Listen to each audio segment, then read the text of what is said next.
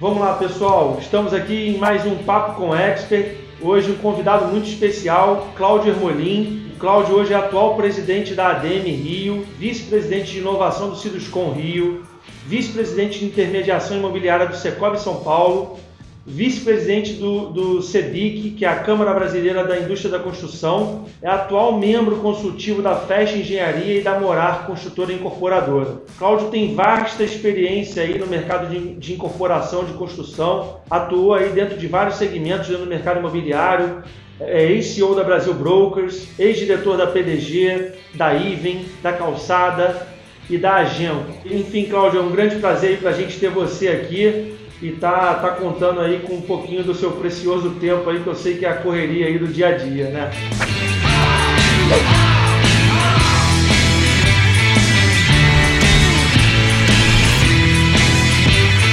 Eu queria começar aí te perguntando um pouquinho, né? Você hoje é membro de, do conselho de gestão, né? De vários órgãos aí muito importantes do nosso mercado e um deles é a ADM aqui do Rio, né? O Ciduscom também. E como está sendo aí para você? Me fala um pouco aí do, do, projeto Reviver Centro, né, que é um projeto muito importante hoje para a cidade. É esse projeto que está buscando revitalizar um pouco o centro da cidade, né? O que está aí sendo planejado pela prefeitura, né? O que, que tem de expectativa aí, de prazo aí? Como é que você está vendo tudo isso? Bom, Igor, primeiro, obrigado aí pelo convite da Expira, obrigado pelo convite de todos vocês para a gente estar tá aqui falando um pouquinho né, sobre o mercado, falando um pouco sobre as oportunidades, começando sobre o, toda essa movimentação que a gente está vendo acontecer hoje no Rio de Janeiro. A gente tem aí um, um ano bastante promissor para a cidade do Rio de Janeiro em termos de legislação. Nós temos hoje na Câmara de Vereadores, além do Reviver Centro, que começa agora a ser discutido, nós temos o PLC 136, que permite a mudança de uso e a reconversão de uso de prédios hoje tombados e preservados na cidade do Rio de Janeiro. E tem também ainda para esse ano, já iniciaram as discussões, mas a expectativa é que a gente consiga, inclusive, aprovar esse ano, o novo plano diretor da cidade, a nova lei de uso e ocupação do solo e a nova lei de licenciamento e fiscalização. Então, assim, é uma agenda intensa de legislações urbanísticas para a cidade do Rio de Janeiro em 2021.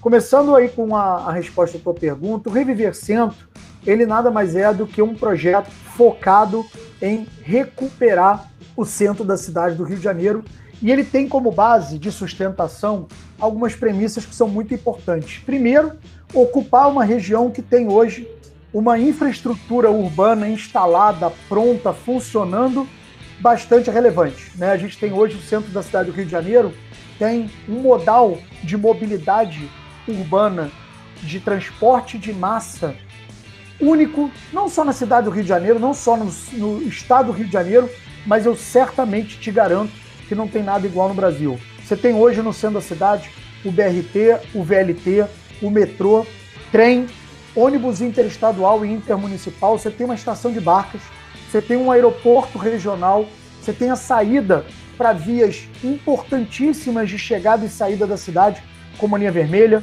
linha amarela, Avenida Brasil e Ponte Rio-Niterói. Então, eu costumo dizer que se você estiver saindo do centro da cidade para qualquer lugar do país ou do mundo, você consegue através desse modal de transporte.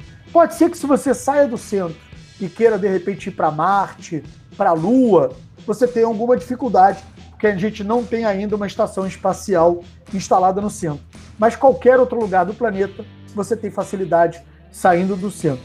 Então, usando isso como base e adotando também uma política de que as cidades hoje se reinventaram e acabaram com aquele modelo de cidade partida, onde você tem o bairro para morar, o bairro para trabalhar, o bairro para estudar, o bairro para se divertir. E hoje você tem cidades onde toda essa facilidade se encontra em diversos bairros. Então você tem várias centralidades dentro de uma mesma cidade.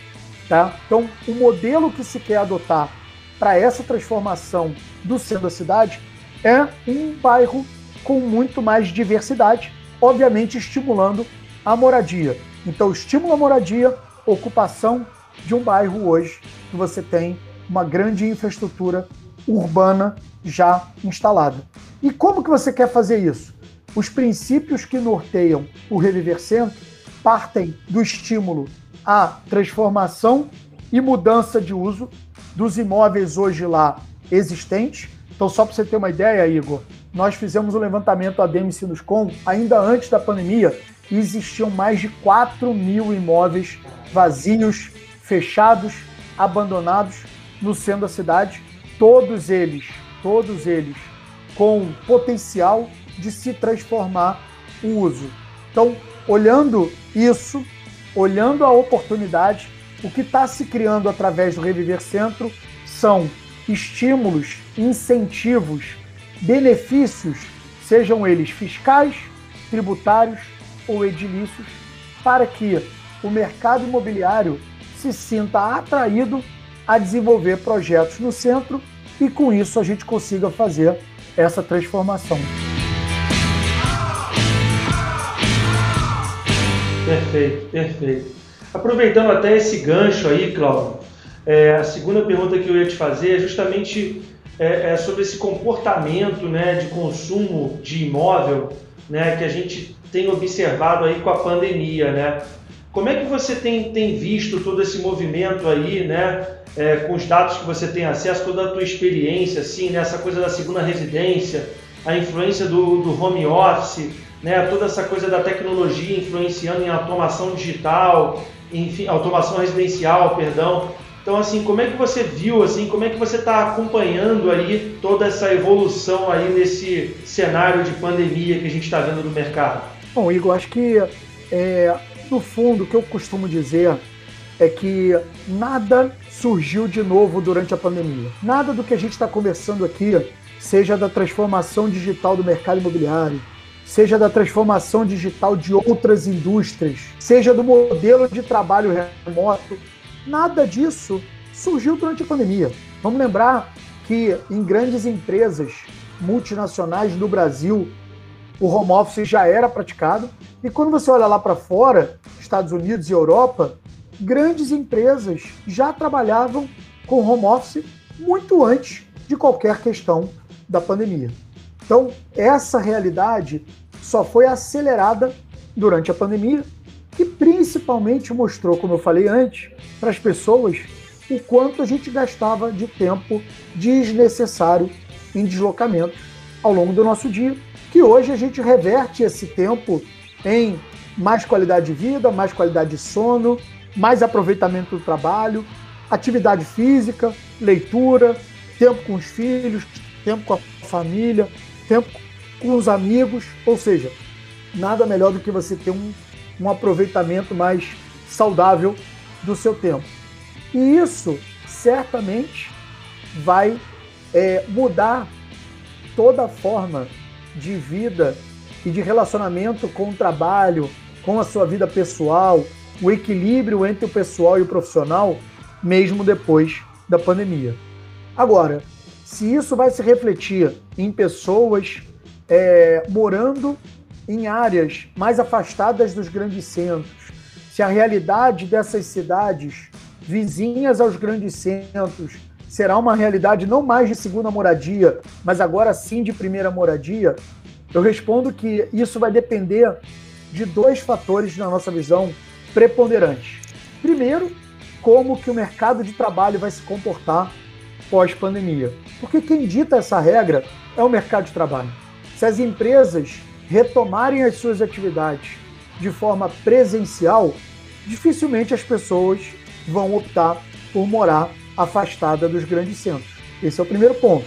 Algumas atividades certamente vão permanecer em home office, como principalmente os profissionais liberais, consultorias e tudo mais. Agora, esse é, comportamento do mercado de trabalho pós-pandemia, na minha visão, na nossa visão né, de mercado, no que a gente escuta e o que a gente pesquisa, é que certamente isso é que vai ditar esse comportamento. E o outro fato Igor, que a gente não pode deixar de levar em consideração é a infraestrutura instalada nessas cidades circunvizinhas aos grandes centros. Então, por mais utópico que seja, né, por mais romântico que seja, as pessoas imaginarem que elas poderão morar em cidades afastadas e trabalhar em home office, mas as pessoas vão querer sempre um local onde ele tenha uma boa infraestrutura de internet, de telefonia, de escola, saúde. de assistência médica, de saúde, de saneamento básico, de estradas, de locomoção. Então, certamente, nesse, nesse quesito, algumas cidades vão se beneficiar, sim, de uma mudança, de repente, de uso das habitações, deixando de ser segunda moradia para ser primeira moradia, mas tem muitas outras cidades que não estão preparadas para esse movimento. Perfeito, Cláudio. Obrigado. Me fala uma coisa, Cláudio. A gente, assim, é, eu acho que eu sou né, um pouco mais novo que você aí e eu nunca vi uma taxa de juros tão baixa como a gente teve né, e como a gente está tendo aí agora mesmo com uma tendência de correção, uma tendência né, um pouco de alta aí e tudo, ela continua baixa para os patamares que a gente já teve aqui no Brasil. Como é que você está vendo aí né, o mercado de crédito hoje, né? Somente com o surgimento de tanta startup aí, né, que, que atua, né, tanta fintech, tanta proptech aí, especializada nesse ramo, assim, como é que vocês estão vendo, como é que você está vendo o mercado de crédito, o mercado imobiliário com, com essa taxa de juros, enfim, Certamente a gente vive hoje um momento único. A taxa Selic, como você falou, bateu um patamar de dois pontos percentuais no ano passado, o que foi historicamente o patamar mais baixo que a gente já viu. Mesmo com essa subida né, para 2,75, nós continuamos ainda com taxa de juros Selic muito baixa, comparando aí com o histórico do Brasil. Isso refletiu também automaticamente numa baixa taxa de juros do mercado imobiliário, né? Então a gente também teve, mesmo ao longo do ano passado, com todas as questões de quarentena, pandemia, os bancos continuaram reduzindo taxa de crédito imobiliário, continuaram incentivando a contratação de crédito imobiliário. Resultado esse que se reverteu num ano histórico, né, em 2021, de volume de crédito imobiliário.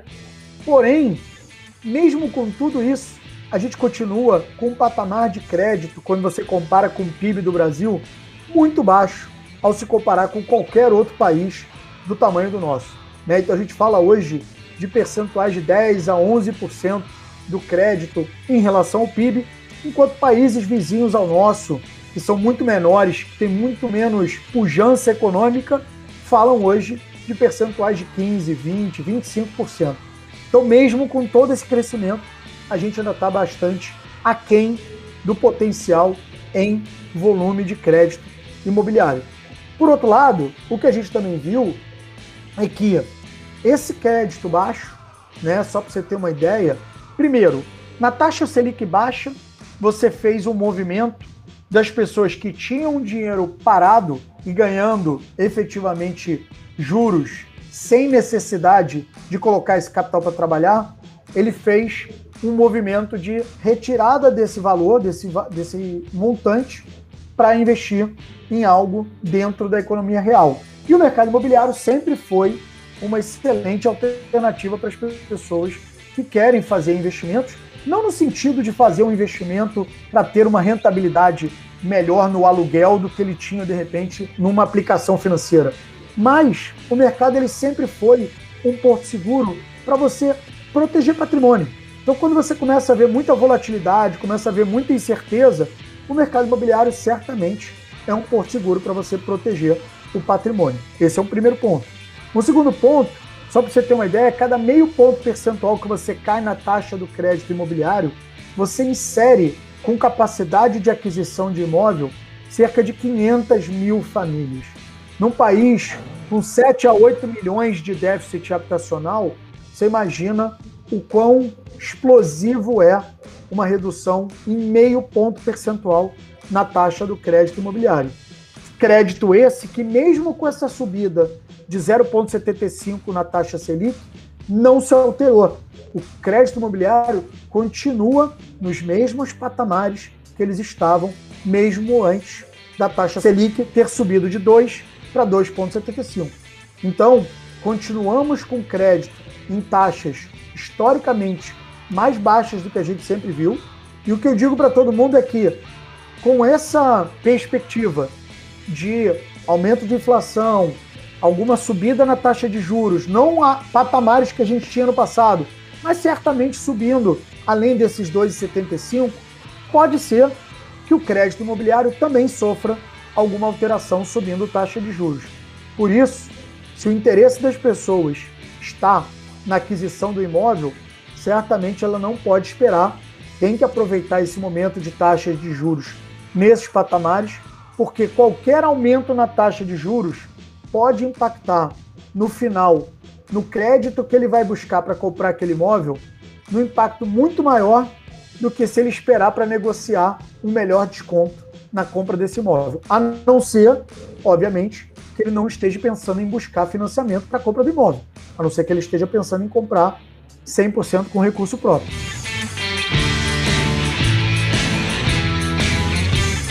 Uma outra pergunta que eu queria te fazer, Cláudio, é o seguinte. A gente tem aqui, né, no nosso público, aqui, nossa audiência, diversos tipos de investidor. Nem todo mundo é muito acostumado com o ambiente do, do mercado imobiliário. As pessoas às vezes acham que investir no mercado imobiliário é só comprar um imóvel, reformar ou vender, ou de repente comprar um imóvel para alugar.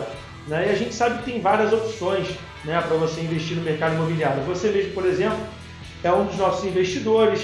Eu sei que você tem participação em algumas outras startups, você é consultor de algumas startups e tudo mais. E, e assim, eu queria que você desse uma dica assim, né, para nossa audiência, assim, ah, a pessoa está começando a investir em imóvel, cara, tem um monte de possibilidades. Você pode comprar imóvel em leilão, pode comprar imóvel na planta.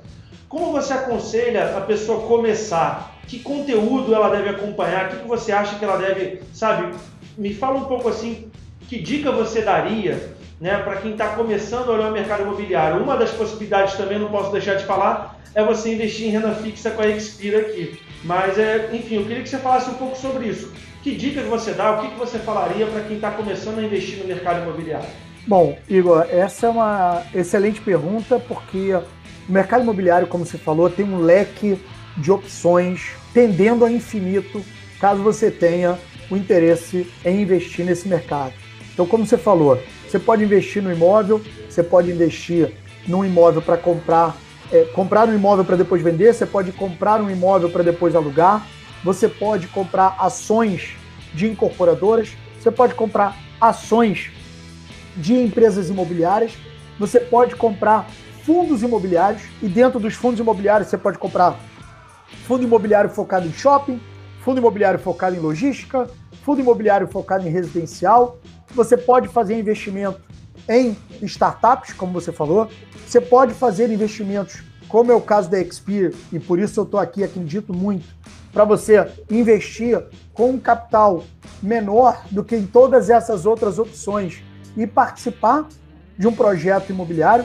Então, acho que assim, cada dia que passa, não só com a inovação, mas também com a criatividade, a gente vem tendo inúmeras oportunidades para aquela pessoa que tem interesse em investir no mercado imobiliário e, obviamente, precisa, para isso, respondendo a tua pergunta, primeiro avaliar o tamanho do bolso, o tamanho do apetite, o que, que ele está buscando, qual é o modelo de investidor que ele se enquadra, né? se ele é um investidor que tem mais vontade a risco, menos vontade a risco, é um investidor que tem muito recurso, tem pouco recurso.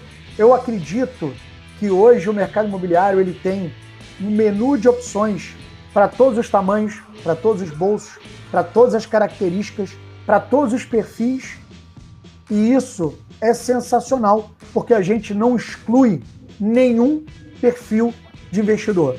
Hoje, certamente, né, e eu falo por mim, porque esse é o movimento que eu tenho feito cada vez mais, eu acho que a gente buscar oportunidades de investir em startups, oportunidades de investir em plataformas que gerem essa diversidade de risco, né? ou seja, você consegue alocar um valor de capital não tão relevante e você consegue apostar em várias frentes do mercado imobiliário, eu acho que essa sempre é uma boa opção. Mas certamente a pessoa precisa estar confortável com esse modelo, precisa estar é, tranquila com essa tomada de decisão, porque, vamos lembrar, que nenhum investimento tem certeza de retorno. Nenhum investimento. por melhor que você faça a tua pesquisa, você sempre tem que estar na expectativa de que aquele investimento pode não dar certo. Então eu já tive inúmeras perguntas e questionamentos de pessoas: "Ah, compro imóvel ou alugo? Onde é o melhor lugar para comprar um imóvel na expectativa de uma valorização?" Essa pergunta não tem resposta. Porque cada caso é um caso, cada situação é uma situação, cada pessoa é uma pessoa. Agora, certamente quando você é, investe em imóvel esperando um retorno daquele imóvel, você precisa ter uma paciência maior do que quando você investe em empresas, em ações, em fundos imobiliários. Porque o próprio nome diz, né? O imóvel, ele é um ativo imobilizado. Então você não tem a mesma facilidade, a mesma liquidez que você tem com esses outros investimentos. É muito mais uma questão mercadológica. Você pode comprar um imóvel hoje e falar assim: ah, estou comprando um imóvel nesse prédio aqui e esse prédio é espetacular porque nunca tem imóvel para vender. Sempre que aparece, alguém vai lá e compra. Tá bom, esse é um bom indicativo. Mas nada garante que depois que você comprar, quando você quiser vender, que outros cinco apareçam para vender no mesmo momento naquele prédio. Você não tem garantia disso. Então você tem que estar preparado para ter esse tipo de comportamento. Muito bom, Cláudio. Pelo que eu vi aqui, resumindo aqui, é preciso muito se conhecer, saber qual é o seu perfil de investidor, né, o quanto você está disposto a se expor a risco, né, estudar bastante né, o, o mercado, enfim, as possibilidades que tem e estar tá ciente que, que existem variáveis externas, mesmo que você estude né, e se prepare, existem variáveis que não estão sob o seu domínio, né? E principalmente, Igor, o mercado imobiliário ele tem uma característica que é peculiar ao setor, que é o ciclo longo. O mercado imobiliário ele não é um mercado de ciclo curto. Diferente de uma, de uma indústria como o varejo, por exemplo, você abre uma loja numa determinada região e aquela região está indo bem e você captura rapidamente o resultado de, de fluxo né, de pessoas, de consumo naquela região, ou se você vê que aquela região não está boa, você fecha rapidamente aquele teu ponto, né? Devolve a, a loja, né? Eu sei que tem custos para você demitir funcionário, remanejar estoque e tudo mais, mas certamente é um movimento muito mais rápido do que o mercado imobiliário. Vamos lembrar que o mercado imobiliário, do momento que você lança um produto, ele leva em média três anos a três anos e meio para ficar pronto. Então, quando você fala de um projeto que está ficando pronto em 2021, você lançou ele em 2018, em 2017. Qual era a realidade do país em 2018, 2017? Não se tinha ideia de pandemia, ninguém imaginava que o país e o mundo fosse viver uma situação como essa que a gente vive. E aí você fala assim, pô, mas está lançando, tá, tá ficando pronto agora um prédio comercial ah, esse cara é maluco, fez um prédio comercial. Não. Quando ele fez o prédio comercial lá atrás, obviamente o cenário era completamente diferente. E isso impacta naturalmente no investimento quando você vai fazer dentro do mercado imobiliário. Esses ciclos são ciclos longos, seja para você realizar o seu investimento, seja para você esperar a realização desse investimento. Você teve muitos anos de experiência com o mercado de produção, né? a construção, a incorporação. E na tua, na tua última experiência como CEO da Brasil Brokers, você teve a oportunidade de mudar de lado, né? de, prestar, de ser um prestador de serviço. Né? E a gente imagina que isso deva ter né, muitos desafios. Né? Me fala um pouco assim, como é que foi lidar com essa mudança, assim, né? quais foram os maiores desafios que você enfrentou, as maiores lições que você pode trazer aí para a gente desse, desse seu desafio de de mudar de lado da mesa aí? Igor, acho que o, o interessante é você passar a ter visões diferentes do mesmo mercado. Eu sou grato e tenho a felicidade de ter trabalhado em todas as etapas dessa esteira do mercado imobiliário. Então, eu sou engenheiro civil, trabalhei meus primeiros 10 anos como engenheiro civil, em obra, executando obra. Depois, mais 10 anos em grandes incorporadoras, comprando terreno, aprovando projeto, lançando empreendimentos e agora, por último, né, quase cinco anos, quatro anos e pouco, como corretor numa imobiliária. E aí você percebe, obviamente, aonde estão as oportunidades. A gente percebe o quanto o nosso mercado tem de oportunidade para evoluir, para se desenvolver, para crescer. Acho que hoje a jornada de compra, de venda, de locação, de crédito, de obtenção de crédito, de funding, todas essas jornadas no mercado imobiliário ainda são muito conturbadas, ainda tem muito cotovelo, ainda tem muito obstáculo e a gente precisa enxergar isso como oportunidade. A gente precisa enxergar isso como uma forma de efetivamente a gente melhorar para que a gente possa viver um mercado imobiliário melhor daqui para frente. Eu acho que a gente tem aí hoje oportunidade é, com inúmeras ferramentas que, como eu falei antes, já tinham surgido antes da pandemia, mas tinham pouca adesão, tinha pouca aderência. Elas, obviamente, acabaram se tornando uma necessidade e não uma escolha durante a pandemia. E a gente tem que aproveitar esse movimento. E aí não é só no setor público, não é só no setor privado, no setor público também, né? Com as assinaturas digitais, cartórios digitais, certidões digitais, métodos de pagamentos digitais. Acho que tudo isso tem por objetivo melhorar essa jornada, que sempre foi uma jornada quase que um caça ao tesouros, né? Era quase que uma corrida de obstáculos você conseguir concluir uma jornada dessa. Então a gente precisa aproveitar tudo isso que veio de inovação e começou a ser mais utilizado durante a pandemia para efetivamente se tornar uma nova realidade desse mercado imobiliário. Fala uma coisa, você assim, pelo que eu te conheço, você é uma pessoa que tem assim é, é um diferencial muito grande de inteligência emocional, de, de saber exercer liderança sobre um time. E fala um pouco assim, o que, que você acha que são assim as, as soft skills e as hard skills hoje em dia para você é, é, se sobressair profissionalmente, empreender, enfim, é, é ser um investidor, né? O que, que você vê hoje que, que né, as pessoas precisam ter, né? É, tanto de soft skill como de hard skill? Igor, eu acredito que quando a gente fala com as pessoas, né, e, e você pergunta é, qual mercado que você está inserido, qual indústria que você está inserido, que tipo de produto que você faz ou produz, ou né, o que, que efetivamente o teu negócio gera de valor, isso no final é secundário porque todos nós somos gestores de pessoas, seja na nossa vida pessoal, seja na nossa vida profissional. A nossa dinâmica é relacionamentos. Né? Dentro de casa você precisa construir relacionamentos, na sua vida pessoal você precisa construir relacionamentos de amizade, né? relacionamentos sociais. Né? Você precisa alimentar esses relacionamentos, construir esses relacionamentos e manter esses relacionamentos.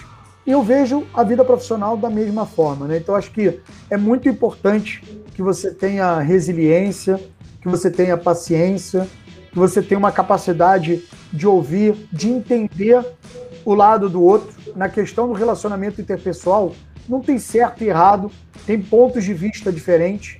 Então é sempre importante você estar atento ao ponto de vista do outro a forma como o outro está vendo aquela situação, está vendo aquela dificuldade, está vendo aquela oportunidade. Eu acho que você ter a, a humildade de aprender, né? As pessoas que muito me inspiraram durante a minha vida profissional sempre foram pessoas que me, me mostraram que a, a humildade, a capacidade de você perguntar, não importa se você hoje é um coordenador, um gerente, um diretor, um vice-presidente ou um presidente, significa que o fato de você estar tá numa posição hierarquicamente superior a uma outra pessoa, que você sabe mais de tudo, que você sabe de tudo, que você não tem nada a perguntar, que as pessoas não têm nada a te acrescentar. Então, acho que é, se eu pudesse falar de algumas características importantes, eu não tenho dúvida que eu falaria da, da resiliência, da paciência, da humildade, do saber ouvir, de você ter mesmo que isso possa ser um pouco cansativo às vezes, né? Você está sempre abrindo para debater, para ouvir, para ter a, a oportunidade de todo mundo se, se expressar, mas eu acredito muito no modelo de construção. Né? Eu acredito muito na liderança por conquista e não por imposição. Eu acredito muito nas pessoas que conseguem construir o consenso através do diálogo e com certeza quando você constrói o consenso no diálogo, você tem um comprometimento maior de todo mundo que participou daquela decisão. Pode ser romântico e utópico, mas a verdade é que é, se você consegue, pelo menos na grande maioria das vezes, construir dessa forma, certamente você vai ter menos atritos, você vai ter menos resistências, menos pessoas é, jogando contra, porque no fim você deu a oportunidade de todo mundo se colocar. Depois, a decisão tomada, vamos embora mas todo mundo teve a oportunidade de se colocar. E me fala uma coisa, ao longo da sua jornada, assim, me fala uma pessoa, assim, que, que te marcou muito, né, que foi uma, uma pessoa que foi inspiração para você, ou no mercado imobiliário, ou no empreendedorismo, enfim, que você tem, assim, como ídolo, uma pessoa que você tem como inspiração. Igor, eu acho o seguinte, eu acho que todo empresário empreendedor no nosso país, para mim, ele é uma inspiração, né? Eu acho que quando a gente olha para as questões que a gente tem no país, principalmente ligados à burocracia, e a gente vê é, um empreendedor que vence, seja ele um pequeno, médio, grande empreendedor, eu acho que ele é sempre uma inspiração, é sempre uma, uma forma da gente olhar e ver que realmente é possível dar certo, a gente consegue mesmo com toda a adversidade, a gente consegue sim fazer sucesso, conseguir vencer essas barreiras.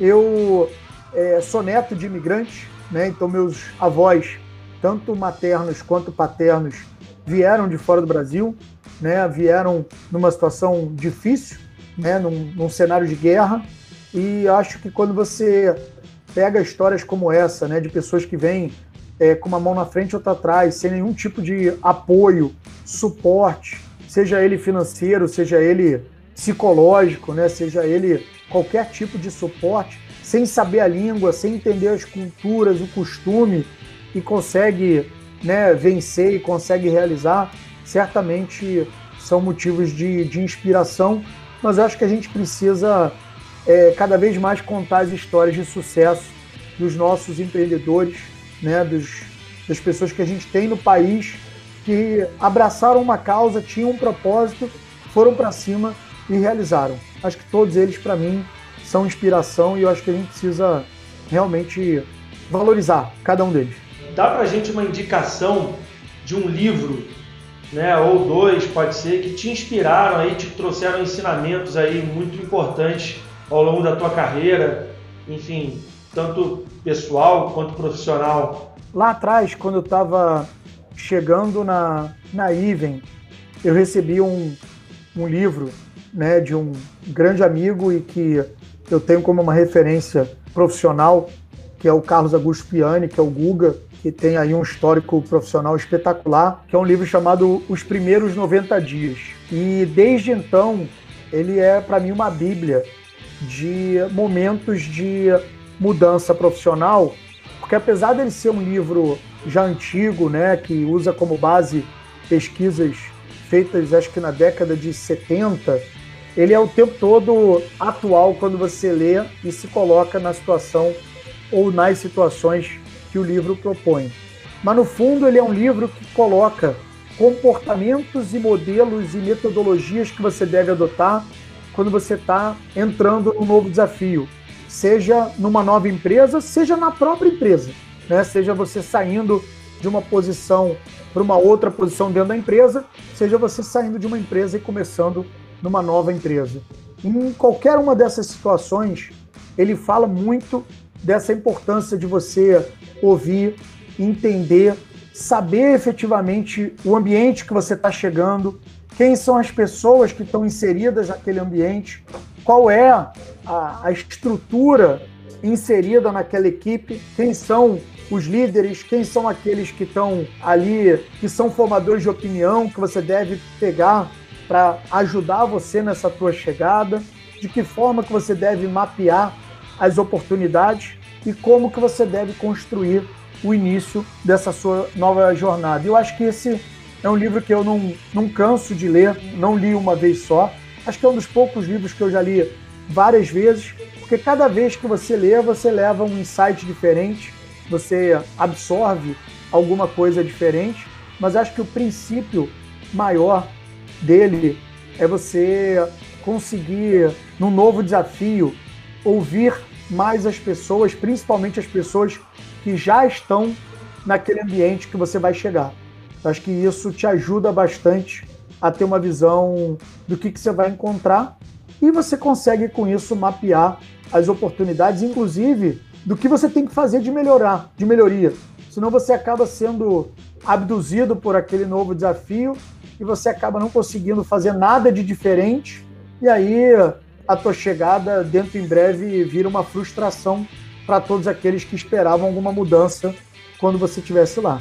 Então, acho que é um, é um livro que eu recomendo. Já dei ele de presente para várias pessoas que passaram também por situações é, de mudança, porque eu realmente acredito que nessas mudanças a gente tem uma excelente oportunidade de olhar para trás e fazer melhor. Né? Acho que é um pouco do, dos momentos que você tem de transição, que você pega o que você deixou de fazer, o que você poderia ter feito, o que você poderia ter feito melhor e aproveitar essa oportunidade para botar em prática.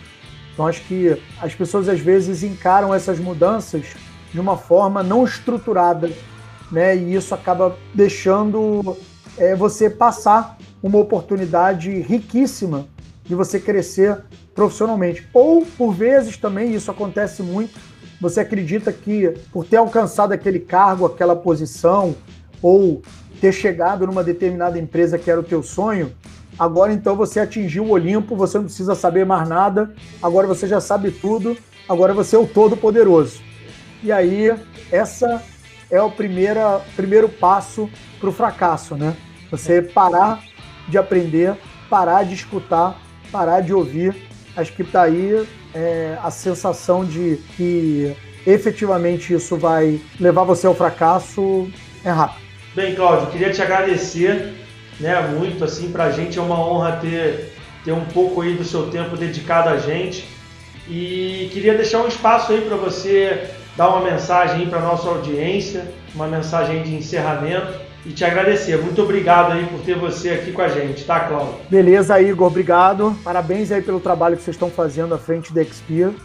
Eu acho que o mercado imobiliário tem é, muito de oportunidades como essa e acho que a mensagem que eu deixo para todo mundo é que o mercado imobiliário ele vai mudar, ele está mudando, mas nós temos algumas vantagens, duas grandes vantagens nesse nosso mercado. Primeiro, o fato do piso, parede e teto ele ser insubstituível.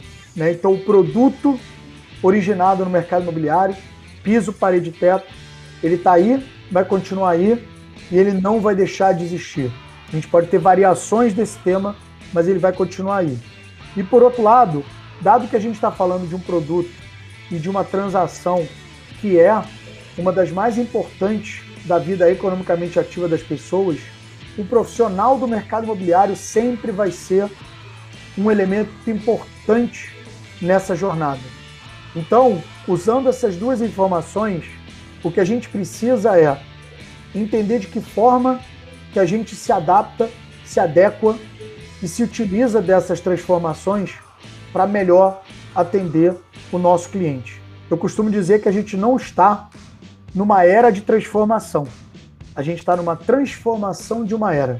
Parece uma mudança simples de palavras, mas a era que a gente vive hoje é uma era completamente diferente do que a gente viveu no passado, onde as relações são feitas de forma diferente, a comunicação é feita de forma diferente, o consumo é feito de forma diferente, tudo é feito de uma forma diferente do que a gente fazia alguns anos atrás.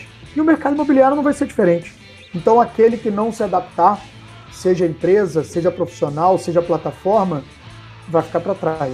Então, vamos se qualificar, vamos aprender, vamos entender aonde estão as oportunidades, porque o mercado imobiliário ele está aí por muitos e muitos anos e ele é um mar de oportunidades para todos aqueles que quiserem se desenvolver, se reinventar e investir nesse mercado aí que é apaixonante. Obrigado, Igor. Valeu, obrigado, Cláudio. Um abraço. Valeu.